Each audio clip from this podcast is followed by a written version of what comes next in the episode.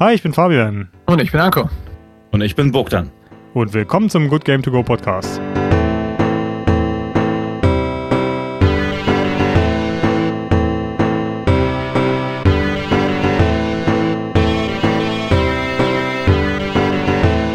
Hallo zusammen zu diesem Koop-Podcast zu It Takes Two. Und ironischerweise haben wir heute bei It Takes Two das erste Mal im Podcast drei Leute dabei. Schauen wir mal. Aber wir haben uns gedacht, hey, wir haben das in verschiedenen Gruppierungen im Koop durchgespielt. Wäre ja auch echt fantastisch, verschiedene Eindrücke von verschiedenen Gruppen zu bekommen. Denn ja, wie der Name des Spiels schon suggeriert, es ist ein Zwei-Spieler-Koop-Spiel. Und ich habe das mit meinem Kumpel Bogdan durchgespielt. Und Anko, mit wem hast du es denn gespielt? Ja, hier kommt der erste interessante Fakt. Ich hatte es eigentlich geplant, mit einer Frau durchzuspielen. Es behandelt ja auch in den Hauptfiguren ein, äh, ein, ein Ehepaar, das sich da durchkämpfen muss, gemeinsam. Dachte ich mir, könnte auch interessant sein. Äh, nach einer gewissen Zeit hat dann meine Frau gesagt, es reißt sie einfach nicht mit. Sie hatte eigentlich keine großartige Lust mehr drauf und dann kam stattdessen ihre Schwägerin rein. Also habe ich sie gameplay-technisch mit ihrer Schwester betrogen und wir haben dann äh, das Spiel dann, also habe ich mit der Schwägerin dann zu Ende gespielt. Hm.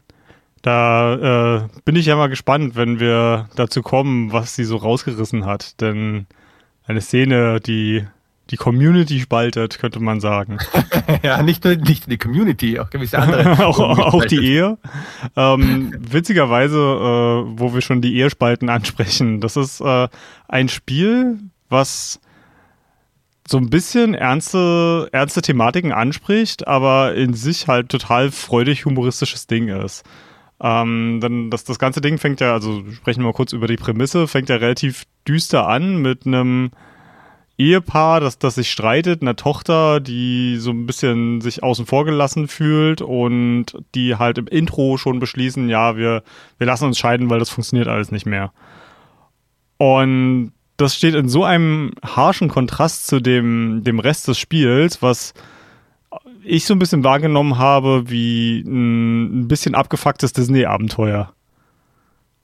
So kann man es circa beschreiben. Also die beiden, Cody und May, die hatten anscheinend schon vorher das beschlossen, es stand schon fest, weil sie sagen nicht da, ja, äh, es geht nicht mehr, wir lassen uns scheiden, sondern die steigen ja schon aus dem Auto aus mit, ja, es ist echt besser, wenn wir es so machen. Also sie haben schon länger drüber gesprochen, gequatscht, es ist schon festgelegt und jetzt ist halt dieser Tag gekommen, wo sie es ihrer Tochter Rose sagen wollen. Mhm. Ähm, und damit beginnt halt das Spiel, dass Rose dann eigentlich genau das macht, was auch Kinder in so Situationen machen würden nämlich sie nickt erstmal ab und geht ins Zimmer rauf. Also es, sie hat schon verstanden, was gesagt worden ist, aber das arbeitet noch zu sehr. Und Hast du damit schon Erfahrung gemacht, wie Kinder darauf reagieren? Wiss, äh, wissen wir da was nicht? Ich, wie Kinder auf äh, so dramatische äh, Nachrichten reagieren. Dass die erstmal extrem gefasst wirken, als ob es äh, sie gar nicht so wirklich was anginge oder ob sie sich verstanden hätten. Aber es arbeitet halt sehr stark in ihnen drin und sie gehen dann halt äh, erstmal quasi in sich, um das überhaupt mal zu verstehen, was da gerade abging. Also ganz oft ist es wirklich so, dass die Kinder dann so eine sehr nüchterne Antwort geben. Mhm. Nach außen halt äh, gerade und äh, normal wirken wollen und möchten. Ja. Und also ich fand das sehr realistisch, also als nachvollziehbar, als sie am Tisch dann gesagt hat, ja, kann ich jetzt nach oben gehen in mein Zimmer und spielen? Und die sagen so, hey, das ging ganz einfach. Also, ähm, so, Alter, geht hinterher, redet mit der, aber gut. Ja, das, das werden wir im Laufe, wenn wir so ein bisschen auch über die Story sprechen, äh, vielleicht auch noch dazu kommen, äh, die, die Qualität der, der Eltern. die empathielosen Eltern. ähm, ja, Rose macht allerdings eine Sache, die ne, für ein Kind vielleicht normal zu sein scheint, allerdings äh, für, für uns Erwachsene erstmal eine, eine interessante Reaktion ist, denn sie wirkt einen Zauber. Sie ähm, betet ihr, ihr Lieblingsbuch von Dr. Hakim, äh, betet sie an, er möge doch ihre Eltern zusammenbringen, hat dafür auch schon schöne Voodoo-Puppen. Ja, wie, wie abgefuckt ist es denn bitte, dass äh, ein Kind Voodoo-Puppen von ihren Eltern baut? Ja, das ist schon ein bisschen krass. Ihn aus Ton und was war sie nochmal? Ich glaube aus Holz. Holz. Ah, okay, ja. genau.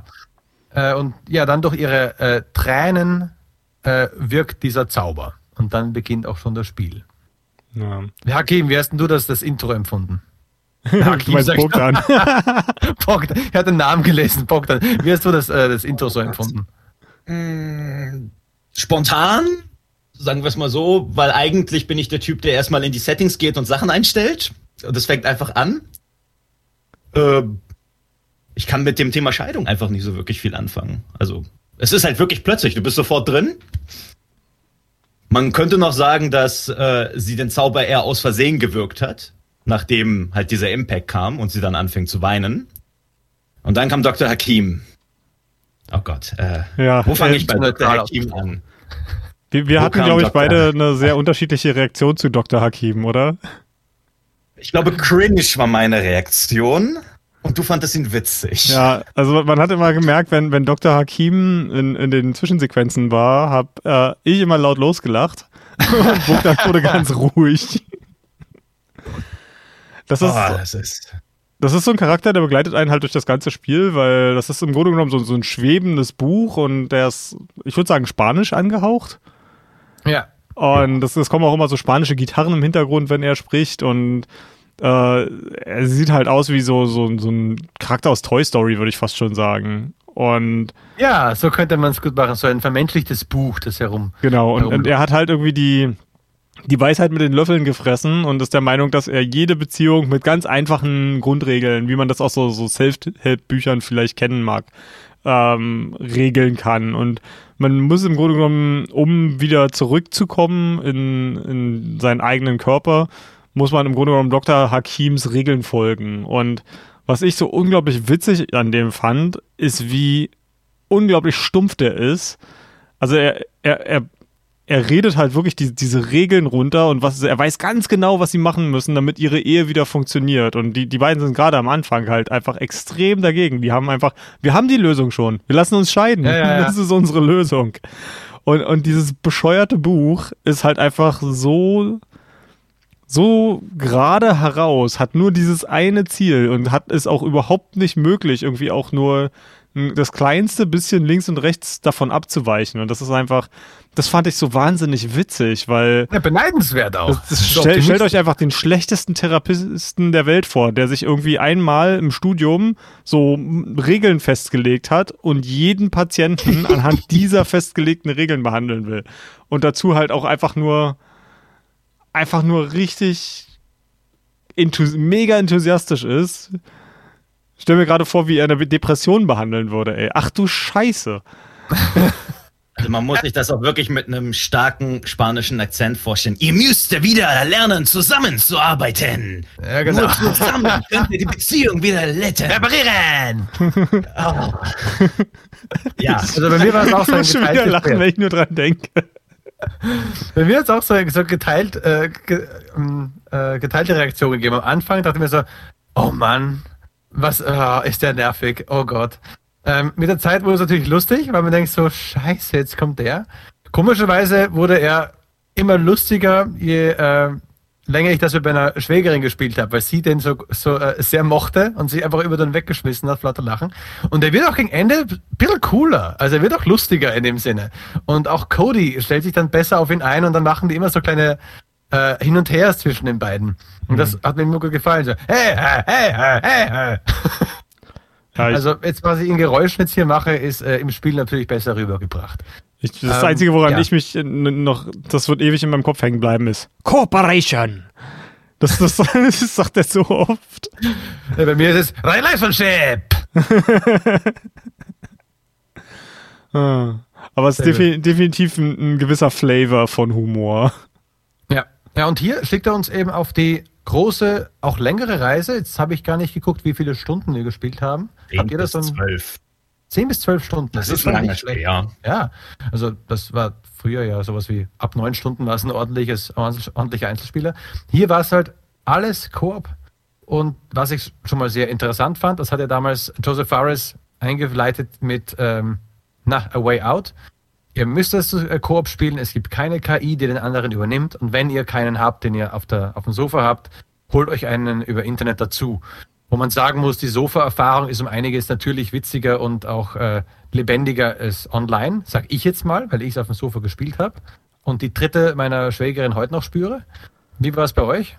Also ich, ich würde da fast widersprechen. Also klar, eine In-Person-Sache hat immer was Besonderes, aber wir hatten das ja zusammen innerhalb von ein bisschen weniger als einer Woche, glaube ich, durchgespielt. Jeden Tag so ein, zwei Stunden.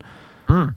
Und das hat also mir zumindest mega Laune gemacht. Und jetzt, jetzt kommt es gleich von Bogdan, der mir total widerspricht. Nein, ich, ich muss ihm widersprechen. Ich, das ist unsere Position. Na dann. Wunderbar. Wie, wie, wie ähm, war es für dich? Also du spielst ja auch deutlich mehr noch online, ne? Als ich. Äh, fast hauptsächlich. Gerade in der derzeitigen Zeit ist es ein bisschen schwierig, zumindest jemanden hier zu finden, der mit mir dann Couch-Koop macht. Naja, du hast mich ja ein bisschen überrascht tatsächlich. Äh, ich bin ein Langschläfer und ich habe irgendwann so um 10 Uhr eine Nachricht von dir bekommen. Ey, hast du Lust mit mir das im Koop zu spielen? ich dann noch so schlaftrunken. Was? Ich, ich, ich habe die äh, perfekte Überredungsmethodik äh, benutzt. Du musst nichts dafür bezahlen. Ja, und das hat mich überzeugt, nachdem ich dann 40 Euro Preistag gesehen habe. Hm. Also das ist eine Sache, die ziemlich cool ist. Das hatten sie bei A Way Out auch schon gemacht, ist, dass äh, wenn man das Spiel kauft, kann man das mit beliebig vielen Leuten zusammenspielen. Also ein, ein Freund in Anführungsstrichen muss das Ding besitzen und kann das dann mit x-beliebig vielen Freunden über so einen Friend Pass spielen. Ich glaube, der andere hat einfach die Demo quasi. Also ich weiß, wie es über die PlayStation funktioniert. Du holst dir einfach die Demo-Version. Das kannst, glaube ich, über ein EA-Konto machen oder direkt über den Store. Und dann hast du das Spiel halt auf, bei dir sitzen und die Demo und damit kannst du mit jemandem spielen, der das Original hat. Also das ist eine richtig coole Sache. Ja. Man braucht ein EA-Konto. Das habe ich schmerzlicherweise erfahren. Äh, ja. Ich habe es über Steam gedownloadet, dann sagt er, okay, Origin-Anmeldung. Und dann hat er mir irgendwelche Accountdaten von früher genannt, an die ich mich überhaupt nicht erinnern kann. Aber ja, im Grunde genommen ist es Couch Coop. Also von der Grundidee her. Einer hat das Spiel, er legt es ein und ihr könnt es zusammen spielen. Halt noch, noch das Gameplay ist voll darauf ausgelegt, dass du halt wirklich so viele Sachen wirklich nur gemeinsam schaffst. Es gibt ja die typischen Koop-Spiele, wo du weißt, man läuft eigentlich jetzt nebeneinander her und eigentlich unterstützen oder aufeinander, voneinander abhängig ist man jetzt nicht wirklich. Das gibt's ja auch. Ähm, aber hier in dem Spiel hast du wirklich in jedem Level so viele Möglichkeiten, einander entweder zu helfen, manchmal auch nicht zu helfen. Und das äh, yep. fand ich irrsinnig cool. Ich habe auch gehört, ihr habt ja auch anders äh, das gespielt. In dem Sinne, ich und meine Frau waren ja am Anfang auch sehr natürlich kooperativ, gemeinsam durchmachen und so und so. Die kleinen Spielchen, die man gegeneinander spielt, ja, die haben wir so gegeneinander gemacht, wenn meine Frau Bock drauf hatte, bald mal nicht mehr, weißt du. Äh, aber ich habe gehört, bei euch ging es ein bisschen, äh, naja, lustiger, lustiger zu. Manchmal haben wir uns sabotiert. Manchmal. Ja. Die Minispielchen haben wir auch irgendwann ignoriert. Ja. Oh, schade, die waren lustig. Ein paar davon. Ah. Wir haben die meisten gemacht bis zu Schach. Und bei Schach haben wir gesagt, wir machen nicht mehr mit. Ja. Aber das ist auch was gegen Ende schon gewesen. Das ist gegen Ende, ja. Ja, also das ist die Erwartung, äh, in einem Spiel mal eben ein Schachspiel gegeneinander zu machen, ist, glaube ich, auch ein bisschen viel verlangt. Man kann ja auch abbrechen. ja, ja, da waren wir sehr dankbar drüber, dass man da einfach rauslaufen konnte. Ja, ja. Ich habe gegen meine Schwägerin gespielt. Sie wollte leider keine zweite Partie machen. oh mein Gott. Kein Wunder, dass du so viel länger gebraucht hast als wir. genau, erstmal Schach. Ja, ähm, hier könnt ihr mir vielleicht ein bisschen helfen. Wie viel Erfahrung habt ihr denn mit so Kon Konsolen-Jump'n'Runs, insbesondere so Nintendo-Geschichten wie Mario? Hakim, fang du mal an. Ich sag immer noch Hakim. Kann doch gerne für dich Hakim sein. Mach das in ganz, ganz, ganz Podcast durch. Ich habe relativ viel Erfahrung mit Jump'n'Run-Spielen. Ich bin mit der PS1 aufgewacht. Da ist buchstäblich jedes zweite Spiel ein Jump'n'Run. das meine ich wirklich ernst. Also, also wirklich, PS1 ist fast voll mit solchen Dingern. Jedes zweite Spiel ist dort ein Jump'n'Run. Ich mhm. bin komplett damit aufgewachsen. Ich ja. weiß auch, dass ich der Einzige in meinem Freundeskreis bin, der wirklich kein Problem damit hat, Jump'n'Run-Spiele zu spielen. Und die gucken mich immer merkwürdig an, wenn ich dir mein Jump'n'Run empfehle. Hm. Aber mit Nintendo Jump'n'Run, nee, da bin ich komplett draußen. Da Weil das Ding für mich ist, ich habe für das Spiel, für das Gameplay relativ wenig Vergleiche. Also die, die Jump'n'Runs, die ich so kenne und mag, sind eher so eine Sachen wie ein Super Meat Boy. Also halt so die, die knackschweren Indie-Dinger für den PC. Ähm, wie würdest du das in, in, den Vergleich setzen mit so, ja, typischen Konsolen-Jump'n'Runs? Ich selbst jetzt? Äh, nee, Bogdan jetzt in dem Fall. Ja. Es ist, ähm, hm. es ist eigentlich recht kompetent.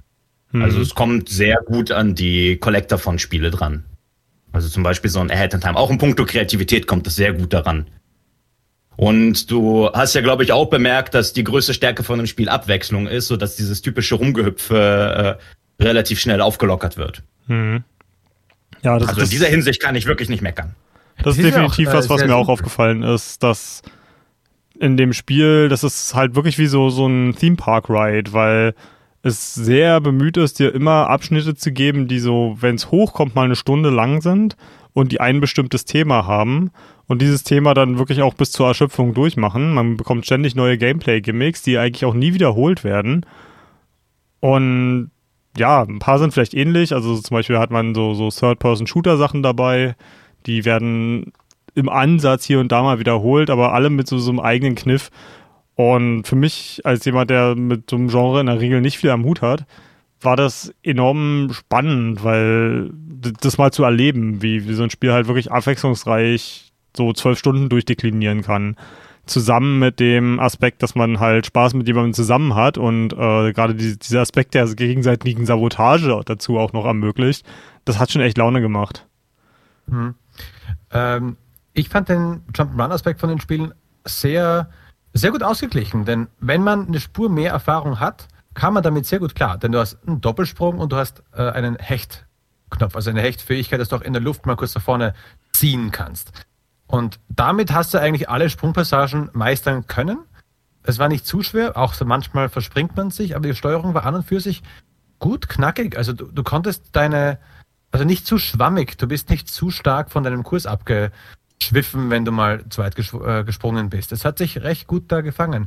Meine Frau aber zum Beispiel ist jetzt nicht so die äh, Jump-and-Run-Spielerin, überhaupt nicht. Sie hat mit mir äh, Shooter gespielt oder äh, eher so taktische Spiele äh, oder wo es eben nicht um das Rumgespringen und präzise Sprungeinlagen ging.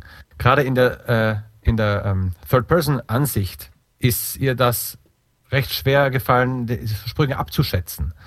Oder sie ist jemand, die wird halt dann nervös. Sie springt dann nicht, die drückt nicht einmal auf den Sprungknopf, sondern fünfmal. äh, weil sie dann halt so hektisch so, ich will diesen Sprung schaffen. Dann macht er viel zu früh den Doppelsprung, kommt nicht weit genug, bumm, runter, Frust. Äh, das hat sie aber dann auch da gelernt. Es hat nur halt diese Anfangsschwierigkeiten gegeben. Mhm. Es ist vom Gameplay-technischen her eine Spur schwieriger als A Way Out. In A Way Out hatten wir nie Schwierigkeiten, ein Level zu meistern, auch wenn es Abwechslung mal war. Und hier gab es immer wieder mal Szenen, wo man gemerkt hat, jetzt hat sie da Schwierigkeiten. Ja. A Way Out war aber auch so ein Spiel, was im Grunde genommen so, so eine Cutscene zum Mitspielen war und wie man das aus, aus so Spielen manchmal kennt. Man muss sich echt schon richtig dämlich anstellen, um da zu einem Failscreen zu kommen. Während, äh, also A Way Out war sehr story-driven und wollte da wirklich dich auf keinen Fall im Erleben der Geschichte aufhalten, während das hier sehr Gameplay-driven ist. Und Schön. ja, das, das macht es aus meiner Sicht auch einfach extrem gut. Also für, für mich sind die, die zwei großen Herausstellungsmerkmale von It Takes Two der, die Abwechslung im Gameplay und äh, der Humor des Spiels. Ich finde die, die, die Story an sich gar nicht mal so prall. Also da will ich am Ende auch mal ganz kurz mit euch drüber quatschen über das Ende. Aber die Art und Weise, wie die Dialoge präsentiert sind und auch die, dieser Antagonismus zwischen den, dem ver, verstrittenen Ehepaar äh, fand ich klasse. Mhm. Äh, wollen wir äh, langsam zumindest den Gameplay und komplett spoilerfreien äh, Tag setzen und sagen, so ab jetzt geht es langsam ins Eingemachte, zumindest was Gameplay betrifft. Ja, also Storytechnisch also, überrascht das Spiel ja nicht sehr. Ich, ich, ich wollte gerade sagen, wir, wir, müssen eigentlich gar nicht so sehr ins Detail gehen über die Story, aber ich würde definitiv so, so, ein paar Gameplay-Abschnitte ja. nennen wollen, die einfach besonders herausgestochen sind. Und hier ist es auch der, der Fall, dass das geil ist, wenn man davon überrascht wird. Also ich, ich glaube, so, so ein paar Sachen, die haben mich einfach besonders geflasht, weil ich nicht wusste, wie abgefahren das Spiel wird. Und ich kann da eigentlich nur sagen, wenn ihr einen Mitbewohner, eine Freundin, einen Partner, auch nur einen, einen Online-Kumpel habt, irgendwas in der Richtung und gerne zusammenzockt, probiert das Ding halt einfach mal aus. Also entweder hat einer von euch mehr Geld als der andere, wie es bei uns der Fall war, und, und legt die 40 Euro hin oder teilt euch das. Das ist, das Spiel ist geil. Das ist aus meiner Sicht seit sehr, sehr langer Zeit das beste Koop-Spiel, was ich gespielt habe. Ja, das zu 100 Prozent. Mhm. Ähm, ja, fangen fang wir doch mal mit Bogdan an. Äh, was was waren, waren für dich so einer der, der Highlights äh, aus dem Spiel von, von, sag ich mal, den, den Szenarios her? Hm. Das wahrscheinlich beste Gimmick, was wir dort hatten, war Magier und Krieger. So ah, ja. Hm. Gerade weil es auch recht überraschend war. Dort ist es nämlich so, dass äh, Cody und ich weiß gar nicht mehr, wie die Frau heißt. May. May. May, ah. Dass sie entsprechend ihrem Charakter halt eine Fantasy-Rolle bekommen. May als technisch begabte Ingenieurin ist Kriegerin mit einem Dash-Angriff und Cody als fantasievoller Mensch ist dann Magier mit Eismagie. Ja. Also und das kommt halt wirklich so aus dem Nichts und es ist gar nicht so schlecht umgesetzt. Das kommt ja noch hinzu. Also wir beide haben dort erstmal uns die ganze Zeit im Kreis gedreht und ich habe meinen Eisstrahl durch die Gegend geschossen und ja, ja. du bist in der Lavagruppe gedasht. Wie man das halt so macht, ne? in einem echten die Grenzen austesten.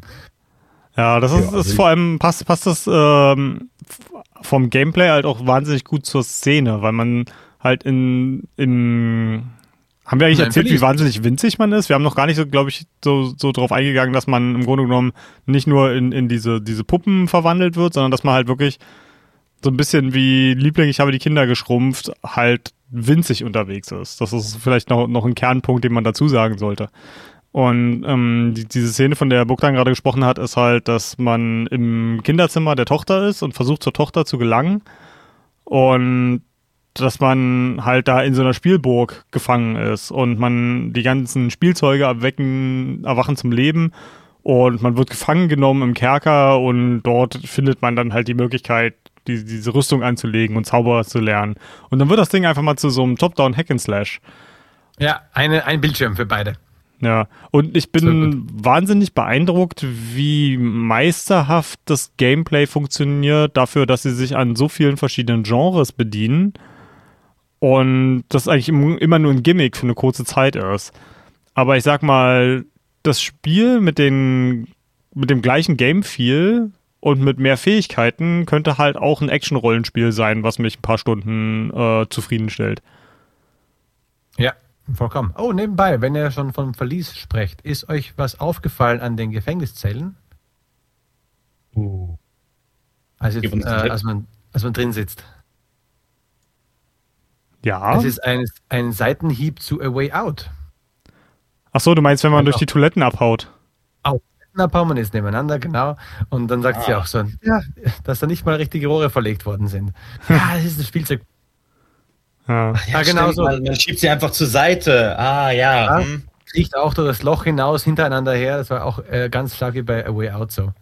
Ja, ähm, mhm. Ja, das, das hat mich auch gerade ein bisschen daran erinnert. Eine, eine, Arbeitskollegin von mir hat mir gestern erst davon erzählt, dass sie ihren Urlaub damit verbringen darf, ihr, mit ihrem Sohn Playmobil zu spielen. Und mhm. äh, er hat auch eine Burg mit Verlies gebaut und äh, seine Mutter darf dann äh, die ganze Zeit damit ihre Zeit verbringen, dass sie im Kerker gefangen ist und nichts außer Wasser und Brot kriegt. ich sag euch, passt auf mit euren Kindern, die können zu grausamen Monstern werden. Ja, ja. Was war denn dein Lieblingsaspekt, äh, Fabian, oder eines deiner Highlights? Ähm, ich ich würde hier tatsächlich bei, bei diesem Ding noch so ein bisschen bleiben, ähm, weil okay. wir kommen in, innerhalb dieser Burg, äh, sind wir auf jeden Fall äh, in der Mission, die, so haben wir vorher schon festgestellt, als wir vorher ein bisschen über das Spiel gesprochen haben, definitiv die Leute ein bisschen spaltet. Und für mich war das der mit Abstand lustigste Moment äh, im ganzen Spiel, denn die Mission ist eigentlich, dass äh, Cody hat die brillante Idee bekommen, dass dadurch, dass sie durch Tränen in diese, diese Figuren verwandelt wurden, werden Tränen auch der Ausweg sein. Das heißt, äh, sie versuchen gezielt ihre Tochter zum Weinen zu bringen. Und das ist einfach so perfide gemacht, wie sie sich darauf freuen und, und, und wirklich so, so was schon bösartig planen, wie, wie man am besten die Tochter zum Weinen bringt. Und es es ist einfach so gut gemacht und in, in dieser Burg sind halt alle einfach wahnsinnig lieb und nett. Also selbst die, die Gegner, ja. die gegen einen kämpfen, die Ritter, die haben alle so ein schönes Grinsen im Gesicht und ähm, Ziel ist es halt zu ähm, ah, Bogdan, wie ist sie nochmal? Cutie, der Elefant. Genau, äh, die, die Königin der Burg hinaufzusteigen. Und ähm, die, diese Szene, wenn man oben ankommt, ist einfach mal so endgeil, weil äh, Cutie ist die beste Freundin von Rose und die ist halt so super nett und sie will nichts außer Freundschaft und Liebe und ähm, man versucht halt zum einen diesen Elefanten von der Burg runterzuschmeißen und dann aber auch halt so, dass Rose es sehen kann und, und dieser, dieser Plüschelefant hält sich halt so verzweifelt fest und na, man, man zieht da halt gemeinsam dran und nach und nach reißen immer mehr Gliedmaßen von, von diesem Plüschelefanten ab.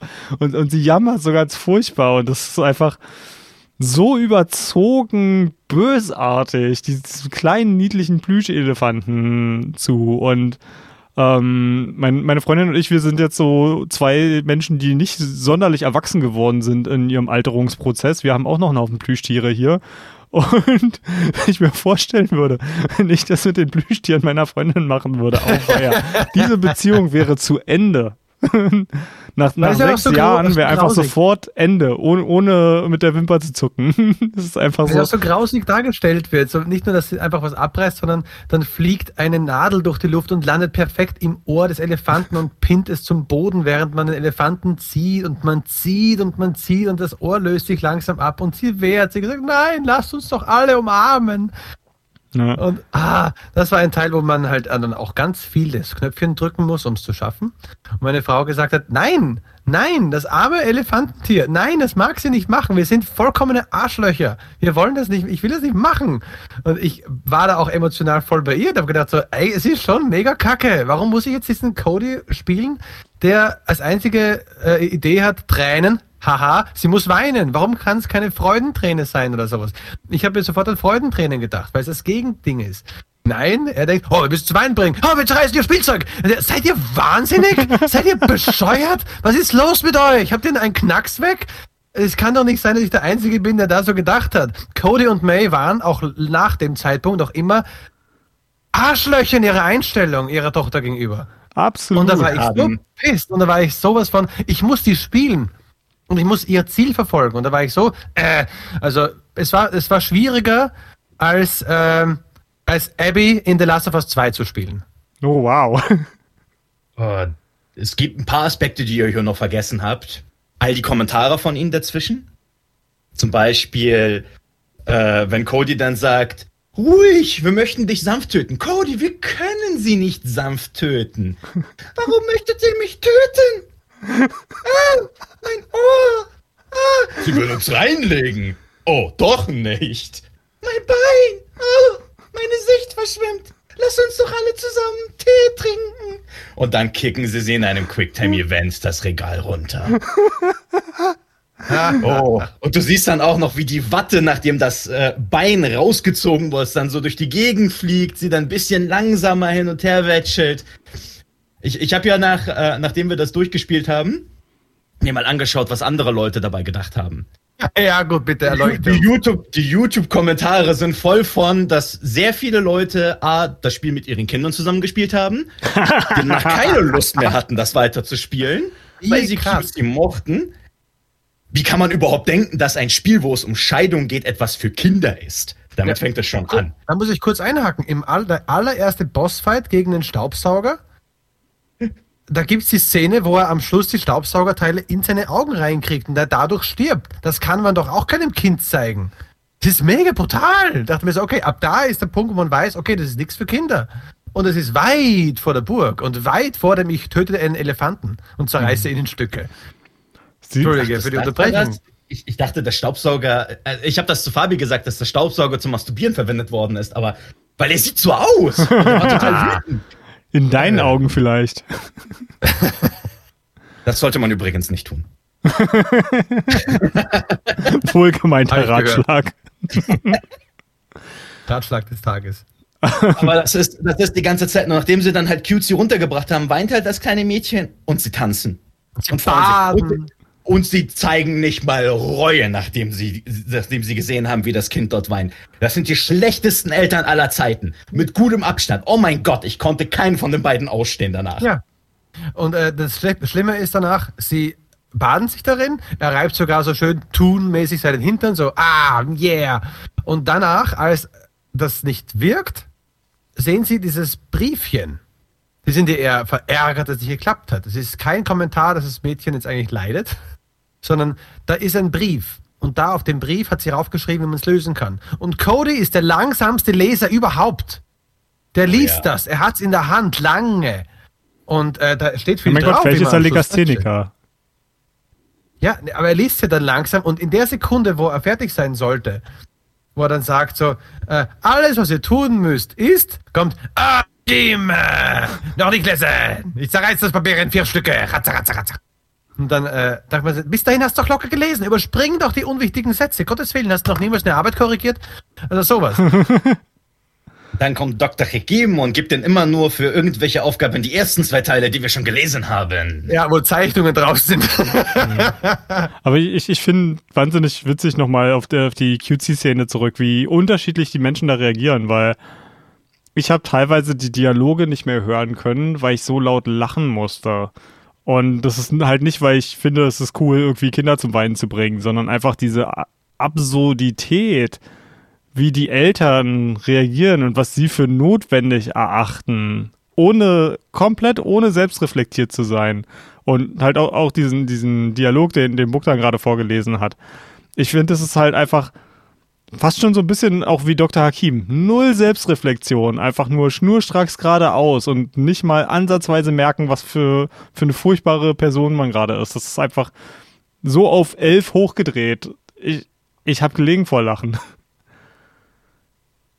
Ja, und, es ist ja vollkommen überzeichnet. Ja, und, und ich ja. finde ja geil, dass, dass manche Leute halt einfach so eine, so eine krass emotionale Reaktion drauf haben, dass sie sagen, okay, ich, ich kann das Spiel hier nicht weiterspielen. Hm. Du bist halt auch wirklich ein Arschloch. Sie trinkt gerade Tee, als du sie unterbrochen hast. Also. es ist. Ja. Rosies bester Freundin. Aber hier ist noch ein paar Kekse. oh, ich, ich sehe gerade diese Szene hier, dann, ja, ich liebe Kekse. Nein, wir wollen sie hinter uns bringen. Was? Oh, ja. ja. Aber hier, da ist ja auch die, das Einzige, was das Spiel in meinen Augen halt nicht gut hinkriegt. Dieses, wir wollen ein ernstes Thema behandeln, wir wollen aber auch lustig sein. Das geht. Und das ist möglich, das haben Medien schon geschafft, ob es jetzt ein Film war, ob es äh, vielleicht sogar Bücher, davon weiß ich jetzt gerade eher weniger. Aber ob es Videospiele sind, es gibt Medien, in denen man ein ernstes Thema behandelt, aber nebenbei lustig sein kann. Und das muss man halt ganz gut abwägen. Sonst wirkt das Witzige einfach nicht richtig, also falsch. Oder das Ernste wirkt wie, äh, kümmern wir uns da gar nicht mehr drum? Ist das jetzt nur noch witzig? Also es, es passt nicht. Es ist eine richtig schwierige Sache, das auszubalancieren. Und das haben sie in dem Spiel nicht geschafft. Ich, ich finde vor allem, das Spiel fällt zum Ende hin ganz schön auf die Schnauze damit. Also ich, ich, ich finde so die erste Hälfte, so bis, bis Cutie ist das halt konzentriert sich das Spiel halt noch darauf, wie, was für schlechte Menschen die Eltern eigentlich sind. Und von, von der Warte aus, finde ich, funktioniert das gut, weil über schlechte Menschen zu lachen macht halt einfach Spaß. Weil man, kann sich selber für, für sich selbst ein bisschen besser fühlen dadurch, weil man sehen kann, das ist wahrscheinlich ein bisschen der Reality-TV-Effekt. Ach, so scheiße bin ich ja nicht. Also verglichen zu denen bin ich ja, bin ich ja ein Engel. So, ne? Und, und deswegen funktioniert das für mich gut zu sagen, einfach, ha, guck dir diese Idioten an. Macht es nicht Spaß, über die zu lachen, auch wenn sie gerade in einer ernsten Situation sind. Das Problem für mich ist, dass das Spiel am en zum Ende hin versucht, die ähm, zu ja, irgendwie. Dass, dass man sie dem Spieler irgendwie anzunähern, sodass man sie auf einmal mag und sie in einem, einem positiveren Licht darzustellen. Und das funktioniert für mich nicht. Und ich weiß nicht, ob wir jetzt irgendwie so früh im Podcast schon übers Ende reden wollen, aber. Naja, müssen wir, wir können so eine Spur rauszögern, weil ich finde es super interessant, weil ich habe genau die andere Reaktion. Ah, okay. Ich finde ich find den zweiten Teil um einiges besser, weil man dann merkt, woran hat es denn gehapert? Was hat denn die Schwierigkeit in eine Beziehung reingebracht? Es hat gehapert so an Cooperation. genau. Needs work. Ähm, ist richtig. Aber am Anfang, ich glaube, es war keine Absicht, wie du so beschrieben hast, das war bestimmt nicht, also glaube ich nicht die Absicht äh, zu zeigen, guckt mal, das sind so schlechte Menschen. Ich glaube, sie wollten einfach diesen, diese Schwere rausnehmen aus dem Thema, wollten halt auch lustig sein, weil es soll ja ein Videospiel sein, es soll ja lustig und ein bisschen blödeln, ein bisschen lustig. Aber das, da geht halt der Ernst dann drauf. Aber die Geschichte ist ja halt nun mal die Geschichte und es geht darum, dass man, dass zwei Eltern zusammenfinden. Ich würde es interessant finden, ob man das Kind rausnehmen hätte können von der Story her, dass es nur darum geht, dass die beiden wieder zusammenfinden. Das hätte, glaube ich, vielleicht sogar ganz anders funktioniert. Aber sie gehen ja quasi über die Leiche, also über die seelische Leiche ihrer, ihres Kindes drüber. Und das macht halt so den Anfang für mich äh, schlecht, weil ich sie gehasst habe, die Eltern. Also ich mochte sie wirklich nicht. Und dann später ist zuerst Cody besser geworden. Man merkt, er ist der Romantiker. Er ist der, der viele Sachen wirklich versucht hat, der eigentlich, und das finde ich unrealistisch, fast nie was falsch gemacht hat. Also außer, dass er mal einen Termin vergisst. Ich habe einen Zahnarzttermin vergessen. Oh nein. Das ist der einzige, einzig Negative. Die Frau ist die einzige, die jedes Mal sagt, ja, scheiße, ich habe das gemacht. Ja, ich hab, wollte Beruf haben. Ja, ich habe halt das gedacht. Mir kam vor, dass äh, der Anfang da nicht gut gehandelt worden ist und später hat sich dann aber eine Spur für mich wieder ordentlich gemacht. Ich habe dann beide eine Spur lieber gemocht und das ging dann auch. Bock, dann wirst du es empfunden. Also bis jetzt ist so meine Wahrnehmung, dass das Kind irgendwie vernachlässigt worden ist. Auch, auch grafiktechnisch. Also das Kind ist total unterwältigend, was die Animation angeht im Vergleich zu diesen kleinen Puppen dort, die wir spielen. Ähm, was ist das Einzige, was wir von dem Kind wissen? Hm. Die hat den Zauber gesprochen und redet hin und wieder mit den Eltern, die dann mehr oder minder in Trance sind und nicht reagieren. Das. Hm. Also wenn, wenn ich ehrlich bin, das Einzige, was ich mitbekommen habe, ist, dass sie nie für die Familie da war, weil sie halt den Job hat, aber das als notwendig betrachtet hat. Also im Sinne von, Familie ist nicht nur, wir sind füreinander da, sondern wir kümmern uns auch umeinander. Und in dem Fall war das halt finanziell betrachtet. Cody hingegen hat halt sich um die Familie in dem Sinne gekümmert, dass sie halt mit dem Kind gespielt hat. Das war ja diese, diese komplette Schlosspassage. Das hat er ja mit ihr zusammen gebaut. Um mhm. auf deine Playmobil-Geschichte von vorhin zu kommen. Er hat das, er hat den Kerker mit seiner Tochter gebaut. Ähm, aber, hm. Also der, der Hauptvorwurf, den sie eigentlich hatten, ist, dass sie ihm vorwirft, dass er denkt, dass Zeit unendlich lange da ist und sie glaubt das nicht. Das ist so eigentlich der Hauptvorwurf und der Hauptkonflikt. Und dort streiten sie sich eigentlich auch die ganze Zeit. Deswegen gab es ja auch dieses eine Uhrenlevel, wo sie diese Klon- und Zeitzurückspulfähigkeiten bekommen haben, um das darzustellen. Hm. Ja, Aber storytechnisch, oh mein Gott. Hm. Also Aber ich, du hast definitiv recht, Anko, mit dem, mit dem Ende. Äh, die letzten zwei Level sind ja eigentlich den beiden gewidmet. Das allerletzte Level ist ja für May gewidmet und dem, was ja. sie geopfert hat. Und das vorletzte zu dem, was Cody geopfert hat. You're passion! Oh. egal, wie oft, du, egal wie oft du Hakim machst, ich mag ihn nicht. ja, Akko macht ihn auch nicht so gut wie du. Äh, hoffentlich. Aber ich, find, ich finde, äh, sie haben in den Leveln extrem gute, ähm, wie soll ich sagen, so Symbole versteckt. Das allererste, wo sie noch in diesem äh, Schuppen sind und die, wo man halt anfängt, wo man die Reparatursachen macht. Da geht es ja um den Staubsauger, den man wegschmeißt, weil er nicht funktioniert. So wie man eine Ehe durch eine Scheidung wegschmeißt, nur weil es halt nicht funktioniert. Ja, man könnte ihn reparieren, ja, man könnte daran arbeiten, aber es ist doch einfach, was Neues zu kaufen. Das fand ich, das ist so herausgestochen für mich, weil ich dachte mir, es ist ein, ein Symbol dafür, etwas, was nicht funktioniert, einfach wegschmeißen. Hm. Man muss nicht dran arbeiten. Sie hm? wollte ihn reparieren und hatte keine Zeit dafür. Ja, wenn du das wirklich so weitermachen möchtest. Wie bei der Ehe. Ja, ja die haben das überall gemacht, definitiv. Ja. Und das finde ich, fand ich super interessant, als das rauskam. Dachte mir so, ja, stimmt, ja, das ist ein, ein, ein, ein bestimmtes Symbol dafür, dass man, wenn man äh, eine Beziehung hat, es funktioniert nicht, dass man sagt, anscheinend ist das nichts mehr für mich, ich bin hier raus. Das kennt man ja aus dem Umkreis, vielleicht sogar, vielleicht sogar von einem selbst, ich weiß es nicht. Also ich habe eine Ehe, ich habe eine ganz sehr gut funktionierende Ehe und da gibt's so viele Downs. Ich werde jetzt nicht zu sehr reingehen in mein eigenes Privatleben, aber man kratzt schon mal an den Gedanken, wo man sagt, wäre es nicht besser auch mal vielleicht komplett raus. Aber ich bin halt der Romantiker. Ich sage auch so, ah, man sagt doch auch vor dem Altar in guten wie in schlechten Zeiten und nicht nur in guten Zeiten. Oder wir werden mal sehen. Und dann, es ist wirklich viel, viel Arbeit. Man kommt dadurch gestellt heraus und man ist dann stärker als zuvor, weil so eine Scheiße macht man nicht mehr so schnell durch. Aber da muss man halt, das muss man halt durchstehen wollen. Und das ist halt für alle ein enormer Kraftakt. Gerade wenn Kinder da sind. Weil plötzlich ein weiteres Leben da ist, dass man damit anpassen muss. Alles passt sich dem Kind an. Es ist für Nicht-Eltern schwer zu beschreiben, wie krass dieser Einschnitt ist. Wie man, man kann all seine Hobbys, all seine Tagesabläufe, seine Routine kann man in den Boden stampfen und um das Kind herum versuchen aufzubauen. Wenn man aufpasst, sogar so, dass man selbst was davon hat. Wenn man es schlecht macht, ist nur das Kind außen vor. Das, äh, das, macht, das bekommt quasi alles und man selbst leidet darunter. Das gibt es ja auch. Und wenn man es ganz schlecht macht, hat man selbst nur alles davon und das Kind leidet. Es ist ein sehr schwerer Akt, um sich wieder eine Freizeit, Hobbys, auch seine Passion wieder aufzubauen, was man gerne macht. Es geht, aber es ist halt ein schwerer Weg. Und das beschreibt es hier in vielen Momenten eigentlich recht gut, muss ich sagen. Hm. Das ist ein fürchterlicher Werbeflyer. Eine Sache, die du äh, kurz vorher nochmal erwähnt hattest, die äh, ich auch wahnsinnig interessant fand, nämlich, dass äh, May tendenziell mehr in die Kritik genommen wird. Und das ist äh, aus meiner Sicht nämlich auch eine, eine echt unfaire Kritik, weil Cody ist ja im Grunde genommen Hausmann. Und jetzt will ich nicht sagen, dass äh, alle Haus, Hausmänner und Hausfrauen dieser Welt einen, einen einfachen Job haben, beim besten Willen nicht, weil sich dann quasi um alles in, in der Wohnung und ums Kind kümmern zu müssen, ist, ist auch ein Job. Und Anko hat ja gerade schon so ein bisschen an, angedeutet, was, was es mit einem macht, äh, auf einmal quasi für so ein, so ein anderes Lebewesen da sein zu müssen.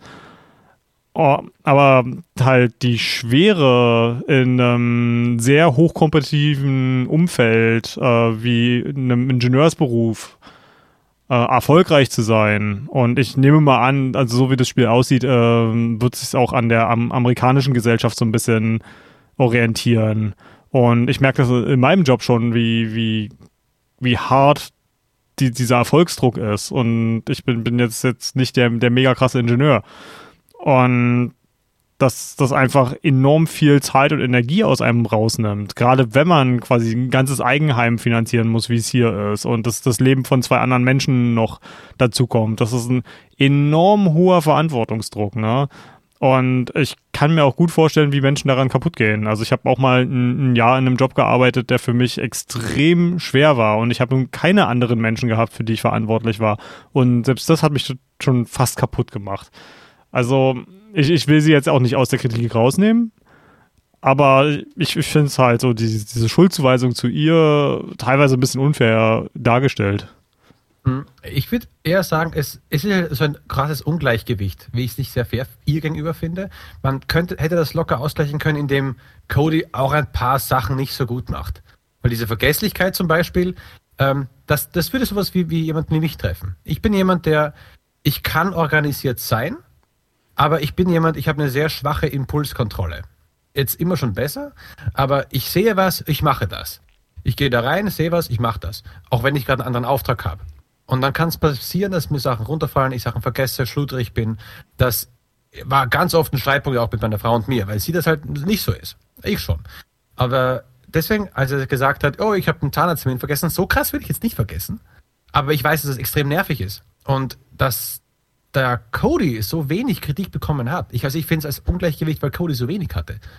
Es ist komplett realistisch, dass man sagt, May will das Beste für die Familie. Deswegen geht sie ja arbeiten und scheffelt Kohle ran und opfert ihre eigene Zeit, um das zu machen. Das ist ein vollkommen realistisches Szenario, wie es auch heute viele Familien genauso äh, ergeht. Ähm, aber Cody kommt so viel zu gut weg, in dem Sinne. Also er kommt viel zu, dass er zu wenige äh, Kanten hatte. Er hat, er macht eigentlich alles richtig. Er ist der Fantasievolle, der Romantische. Er will an einer Beziehung arbeiten. Er will ihr zeigen, dass er sie liebt, eigentlich. Und dass es da eine Spur unfair May gegenüber ist. Äh, und das mit der Ingenieurin verstehe ich von dem her so gut, weil mein Vater ist Ingenieur und ein, äh, arbeitet für Motoren äh, in, in Österreich, ist an einer sehr hohen Stelle. Und aufgrund unseres schönen Corona-Jahres hat meine Mutter einmal miterlebt, ein Jahr lang, wie er arbeiten muss zu Hause. Und sie hat Angst bekommen. Und sie hat gesagt, so viel wie er arbeiten muss, das äh, arbeite ich mit meiner Frau und meiner ganzen Schwester nicht mal in, zusammen. Weil er so viel Verantwortung hat und er kommt nicht mehr raus. Er kommt halt da nicht mehr raus. Er macht halt für die Familie, er macht aus komplett guten Gründen. Und zum Glück sind keine Kinder mehr bei ihnen im Haus, weil sie würden von meinem Vater wahrscheinlich nichts mehr äh, mitkriegen, so wirklich. Ja. Aber ich kenne diese Situation. Ja, ich bin, bin auch mit einem Ingenieursvater groß geworden und äh, habe den nicht so oft gesehen. Also als Kind ist mir das irgendwie gar nicht so aufgefallen, aber wenn man so manchmal zurückblinkt, ja krass, irgendwie, da, da musste der, der andere Ehepartner ganz schön viel stemmen. Hm. Auch dann über deine Kindheit. Großartig. Tatsächlich großartig. Also, ich, ich bin hier so generell ein bisschen außen vor. Ah. Meine Mutter ist Hebamme, arbeitet verhältnismäßig viel, aber ich sehe sie trotzdem die ganze Zeit. Mein Vater hat eine ziemlich feste Arbeitszeit. Ich sehe ihn also die ganze Zeit. Macht halt noch nebenbei etwas in puncto Musik. Aber da helfe ich ihm ja auch gerade ein bisschen. Also nicht mit Musik machen, sondern alles drumherum. Ich sehe sie die ganze Zeit. Also ich habe da wirklich kein Problem mit. Ja. Bogdan kann, kann dann selber irgendwann den, den hochverantwortungsvollen Beruf übernehmen, äh, wenn er okay. irgendwann keine Lust mehr hat, an, an der Uni zu arbeiten. Hm. Oh Gott, bitte erinnere mich nicht daran. okay, zurück to It Takes Two. Ja. Ähm, ja, also ich, ich finde vor allem interessant, dass wir äh, die, die Abschnitte des Spiels so unterschiedlich wahrgenommen haben, denn die für mich war wirklich der zweite Teil gameplay-technisch noch ganz cool. Der hatte einer der, der imposantesten Levels für mich. Aber ähm, in, in dem Moment, wo das Spiel versucht hat, die, diese, die beiden Personen wieder in einem besseren Licht darzustellen und die Beziehung zu, wieder zusammenzubringen, da hat es mich einfach total verloren. Weil, ähm, jetzt, jetzt können wir ja auch ein bisschen über das Ende sprechen, weil das wurmt mich, ich will, will, das, will das loswerden. Ähm, okay. Ich war den komplett, die komplette erste Hälfte des Spiels absolut davon überzeugt, dass das Spiel damit endet, dass diese Beziehung einfach nicht zu fixen ist. Und ich habe fest damit gerechnet, dass wir hier ein in Anführungsstrichen schlechtes Ende finden, weil ähm, die Theorie hatte ich deswegen, weil halt zum Beispiel auch Dr. Hakim einfach so gerade heraus ist, so komplett unsubtil und einfach total unflexibel. Und ich hatte halt einfach das Gefühl, da das so überzogen ist und so dysfunktional und auch, auch diese Ratschläge, die er ihnen gibt, für eine echte Beziehung so schlecht wären, hätte ich fest damit gerechnet, dass am Ende rauskommt, ja, mit so einem einfachen, im, im, echten Leben funktionieren so einfache Sachen wie hier im Spiel einfach nicht und die Beziehung ist immer noch kacke.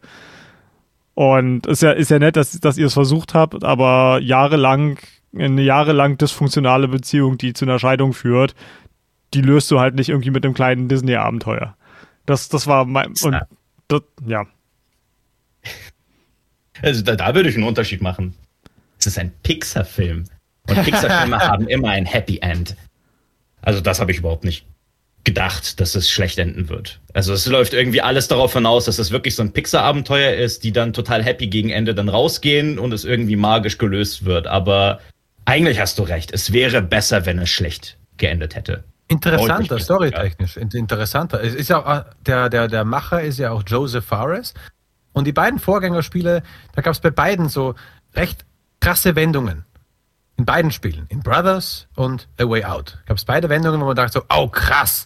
Und das hat storytechnisch reingepasst. Und hier hätte, wie du Fabian schon gesagt hast, so ein Ding mit, ähm, also sie hätten sogar den Kuss machen können. Sie hätten sogar wieder zueinander finden können und sagen können, hey, wir wissen, warum wir uns gern haben. Das Beste ist aber jetzt für die Tochter, wenn wir das ordentlich machen.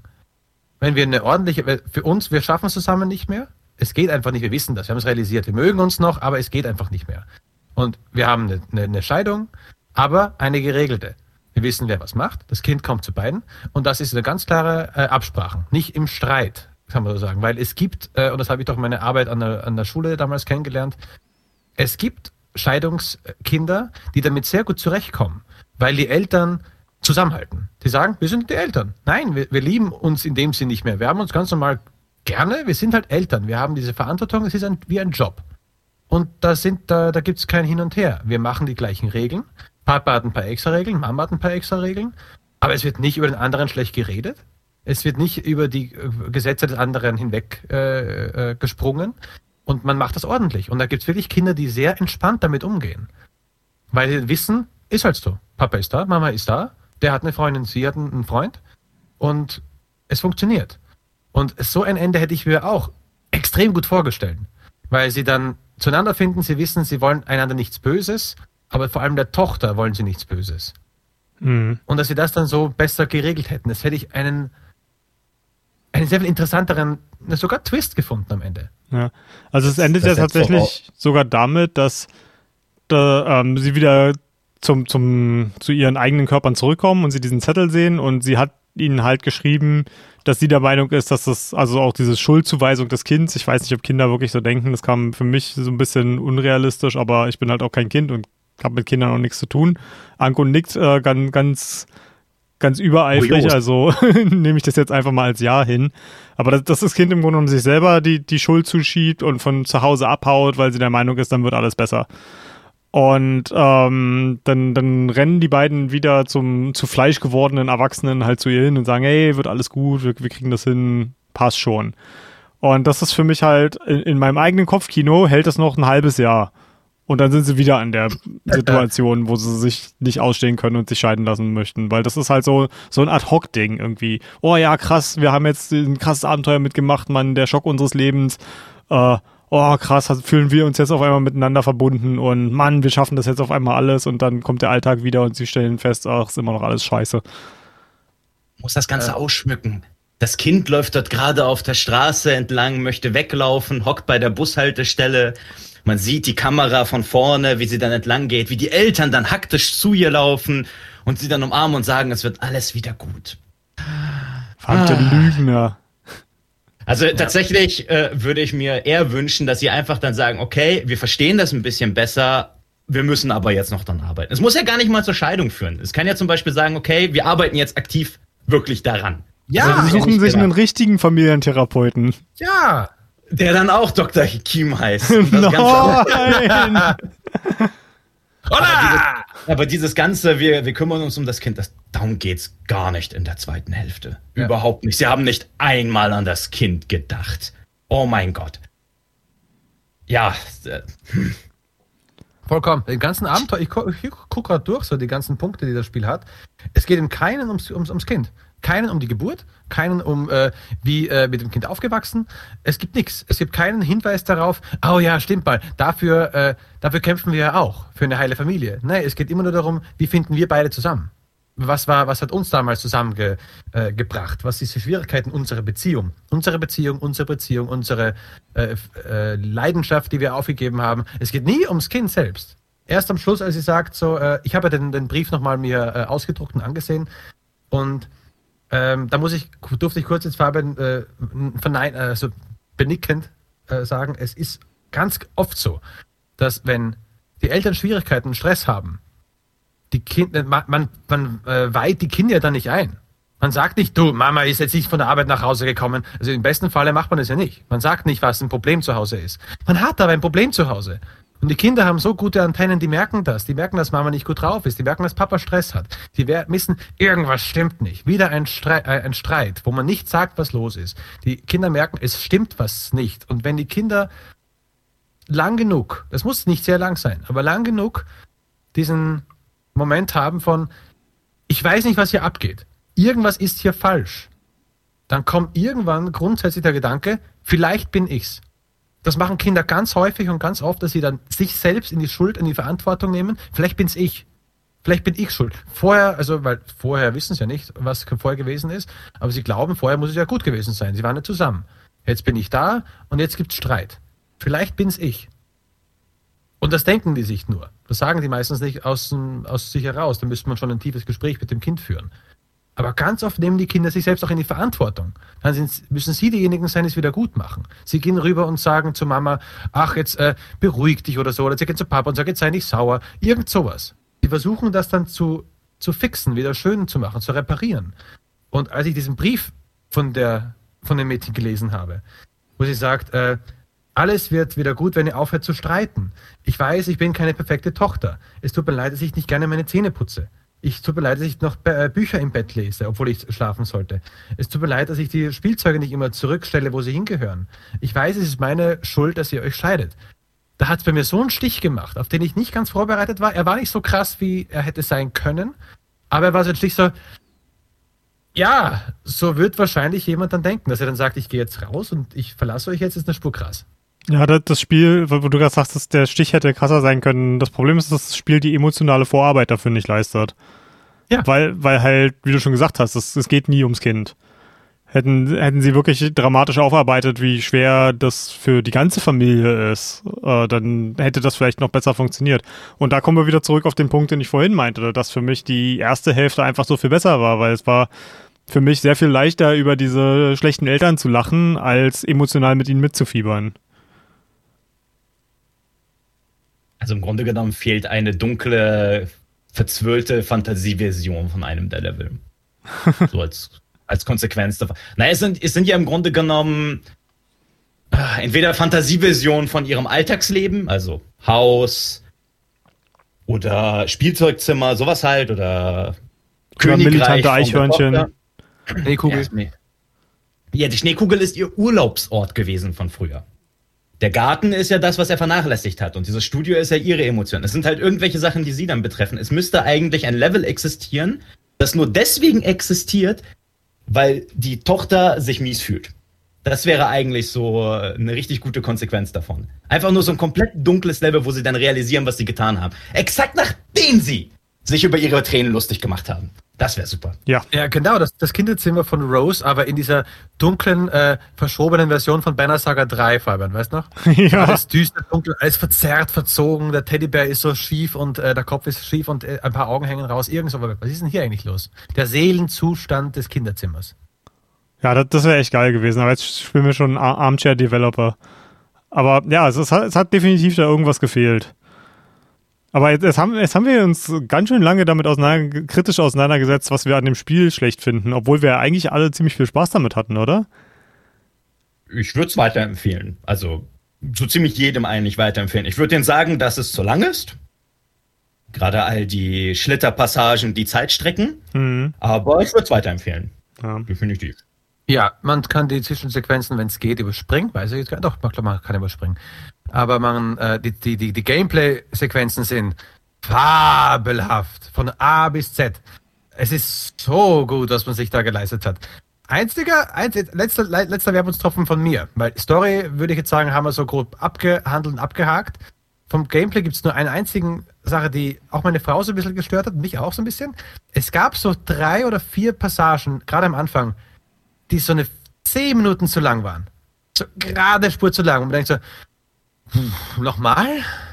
Also, ja. wo sie das eine Spur ausgereizt haben. Und ja, sie haben immer neue Ideen gehabt in diesen äh, Zwischenpassagen, in diesen Gameplay-Feature-Passagen. Aber auch da waren dann eine Spur zu lang. Das war so drei hm. oder vier Level, die so eine zehn Minuten zu lange waren. Oh, obwohl Danach ich, ging es ich, ich, ich hatte dieses Gefühl auch hin und wieder, obwohl ich sagen muss, wenn wir jetzt sagen, von einem, wir sprechen von einem Spiel, das zu lang ist, das zehn bis zwölf Stunden lang ist.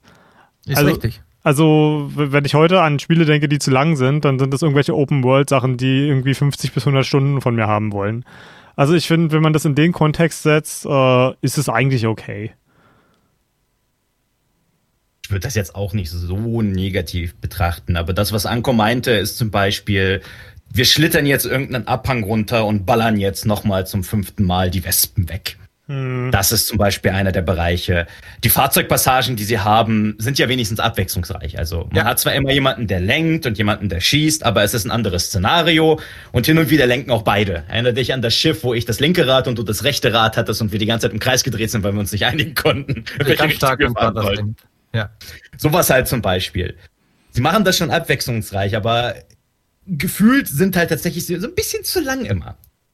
Ja. Und ich bin ja jemand, der diese Schlitterpassagen wirklich nicht mag, wo man einfach nur äh, komplett irgendeinen Abhang runterrutscht, die Szenerie währenddessen genießen soll, aber nicht wirklich was tut. Und das gibt es vor allem in diesem Winterlevel sehr viele von.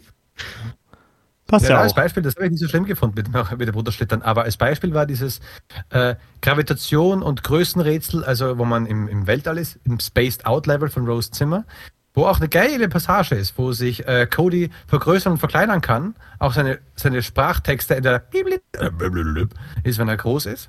Ja, stimmt. Das, das war definitiv auch ein Level, was mir viel zu lang vorkommt, jetzt wo du ja, das erwähnst. Und, ja. und May hatte die äh, Gravitationsstiefel. Äh, oft kam mir vor, dass meine Frau immer die geileren Fähigkeiten gehabt hat. Dann mir so, Alter, okay, am Anfang hat man die Nägel, die zurückfliegen. Das fand ich geil. Aber äh, später hatte sie die geileren Fähigkeiten. Wurscht. Äh, und in diesem Level hat man einen, äh, ein Level, kann man sagen, also wirklich jetzt äh, ein, ein, eine, eine Etage, wo man drei Räume hat, um Rätsel zu lösen. Man geht rein, löst ein Rätsel, geht raus, gelöst. Rein, Rätsel raus, gelöst, rein, Rätsel raus, gelöst. Und dann kommt man in die zweite Passage und da erwarten uns drei Türen. Rätsel.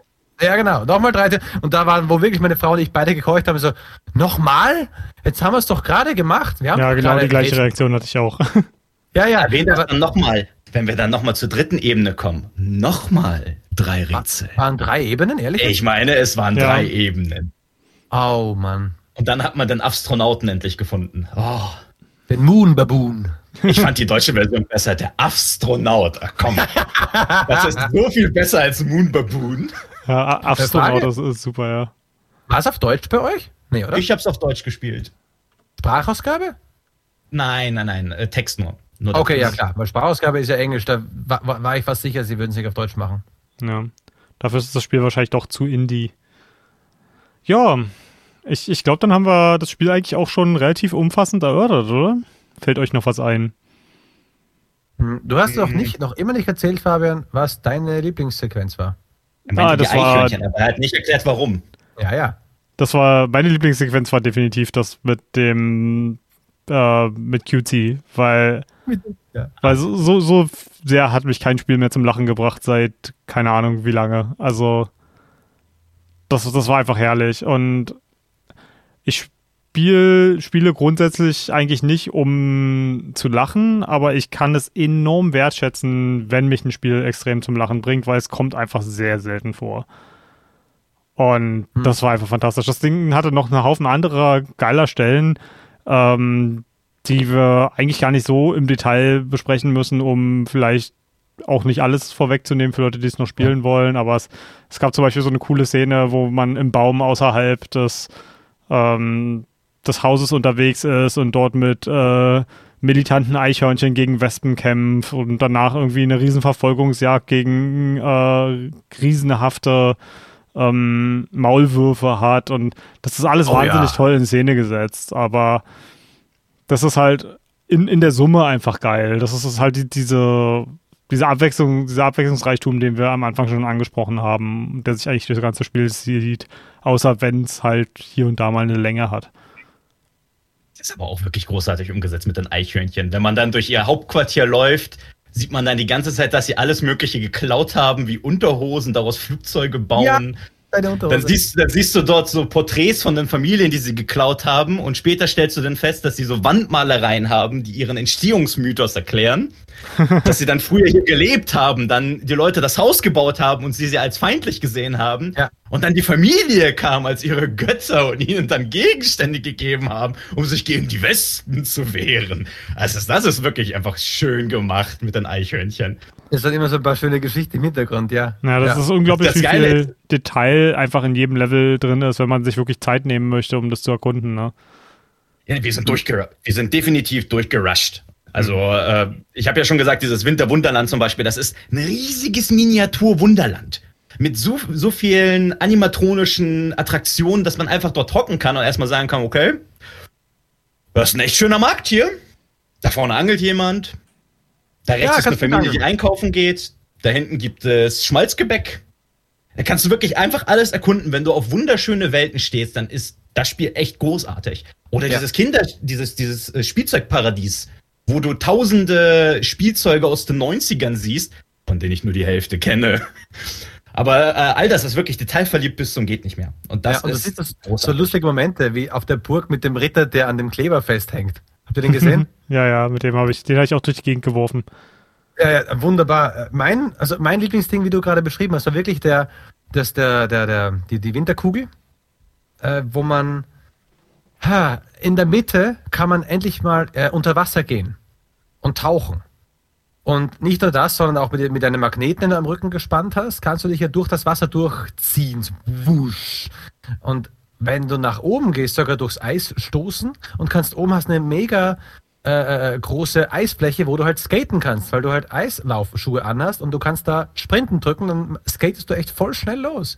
Dann kannst du ein, ein Eissprint-Level entdecken, wo du gegen normale Leute und natürlich deinen, deinen Partner ein Wettrennen machen kannst. Mit Boost-Plattformen, mit Sprüngen, mit Entlanggleiten. Richtig geil.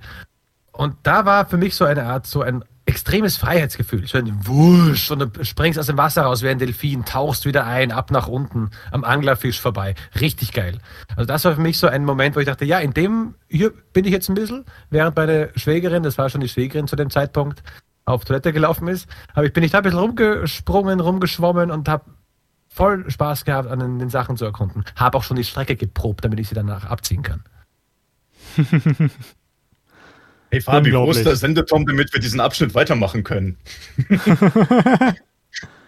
Aber ja, die, das ist wirklich was, wo ich schwer beeindruckt bin von dem Spiel, dass sie so viele äh, Bewegungsmodelle wirklich levelspezifisch haben, die trotzdem so unglaublich viel Spaß machen, dass man sich vorstellen könnte, dass das das Bewegungsschema von einem ganzen Spiel sein könnte. Also gerade wo mhm. du das auch mit dem Ice Skating erwähnst, das, das hat sich einfach geil angefühlt. Ja, ich habe hier mein, äh, ich habe dazu eine, eine Review schreiben dürfen für blu-raydisc.de und Schleichwerbung. Ja, Schleichwerbung, blu-disc.de, genau. Ähm, und hier habe ich für äh, das Fazit, da setze ich mich immer ein bisschen länger hin, um das irgendwie so die Quintessenz eben rauszudrücken. Und ich denke, ich habe, was das Positive angeht, warum wir alle sagen, wir stehen auf das Spiel. Da habe ich mir einen Satz gesagt, den ich äh, jetzt vorlesen möchte. Nicht, weil ich mich selbst beweihräuchern möchte, sondern weil ich es da so recht gut zusammengefasst habe. Das ist echt eine Beweihräucherung, oder? Ähm, hier, wer darüber hinwegsehen kann, da meinte ich jetzt über, dass man Motivation über die Geschichte nicht so wirklich äh, äh, wirken kann. Wer darüber hinwegsehen kann, nehme sich einen Freund und habe Spaß mit dem Videospiel. Denn It Takes Two ist die Quintessenz des Wortes Videospiel. Ein Liebesbrief an das Medium und eine Best-of-Sammlung dieser Kultur. Schön zusammengefasst. Äh, ich ich, ich finde es ein bisschen, also ich meine, ja, es ist eine Zusammenfassung. Ich finde es ein bisschen zu, zu sehr runtergedampft, aber dafür sind ja Zusammenfassungen auch da. Ja, also Hast dich schön beweihräuchert. Dankeschön. Ich würde es wahrscheinlich so betiteln, es ist das, was alte PS1-Spiele versucht haben, richtig umgesetzt. Hm. Also die PS1-Spiele sind sehr häufig gimmickartig. Also die waren ja sehr experimentell, einfach weil sie keine Kosten haben. Zum Teil konntest du Spiele für 20.000 Euro oder so herstellen. D-Mark. das, das, war noch keine Eurozeit. Und ist heute nicht mal ein äh, Zweimann-Indie-Projekt gestemmt. Du hast früher zum Teil Spiele mit vier, fünf Leuten machen können. Also das erste Tomb Raider hatte sechs Leute, die das gemacht haben. Die waren, die waren super äh, experimentierfreudig und entsprechend hast du sehr viele Dips in andere Genres gehabt. Natürlich clunky as fuck, einfach weil es noch keine Konzepte gab, an denen man sich orientieren konnte. Aber äh, gerade ältere Jump'n'Run-Spiele hatten es sehr häufig so, dass sie einfach eine Flugpassage hatten, Fahrzeugpassagen, Shooterpassagen in diese Richtung, halt nicht perfekt umgesetzt. Aber du hattest super viele Szeneriewechsel und zumindest den Versuch, es richtig zu machen. Und so würde ich wahrscheinlich It Takes Two auch beschreiben. Es ist wirklich das, was frühere PS1-Titel für mich ausmachen, halt richtig umgesetzt. Schluss, das ist das beste Ende. Alles klar. Dann äh, möchte ich Nein. mich hier in erster Linie mal an, an Bogdan bedanken, dass du dir heute die Zeit genommen hast, als erster externer Gast im, im neuen Good Game To Go Podcast. Cool. Und ich möchte unserem Sponsor danken, Blu-ray Disc. Davon wusste ich noch nichts. Ich, ich habe keine Ahnung, was die machen. Aber Anko schreibt ah, für die. Scheiße. Ja, äh, Anko, kannst du, doch, kannst du doch mal ein Sponsorship für, für die Zukunft überlegen, dann, dass wir unser, unsere Kosten ja auch ein bisschen offsetten können. Ich Aber nein, ähm, damit können wir eigentlich ganz gut überleiten in, in äh, wo man uns online findet. Anko findet ihr nämlich auf blu-raydisc.de, wo er hin und wieder Reviews für Spiele, Software und Hardware schreibt. Ansonsten um, auf Twitter unter da, @daanko. Ja. Äh, mich findet ihr unter äh, Good Game to Go, genauso wie die Show. Oder auf unserem Discord. Wenn ihr es oldschool möchtet, könnt ihr mir auch eine E-Mail schreiben unter, goodgame, äh, unter mail at goodgametogo.com. Ansonsten haben wir auch einen Discord, den, der so semi-aktiv ist. Also kommt gerne vorbei, redet ein bisschen mehr mit uns, dass da sich öfter mal was bewegt. Ähm, ja, Bogdan könnt ihr unter auf Sloth auf YouTube sehen, wo er äh, ganz fantastische äh, Videos zu Spielen macht, von denen die meisten von euch wahrscheinlich noch nie gehört haben. Und ansonsten, beim nächsten Mal hören wir uns hier wieder mit Star Wars Jedi Fallen Order. Äh, einem Spiel, das nicht viel gemein hat mit X2, aber mir auch sehr viel Spaß gemacht hat. Das bedeutet, du und Anko werden im nächsten Spiel Laserschwerter kreuzen? Genau.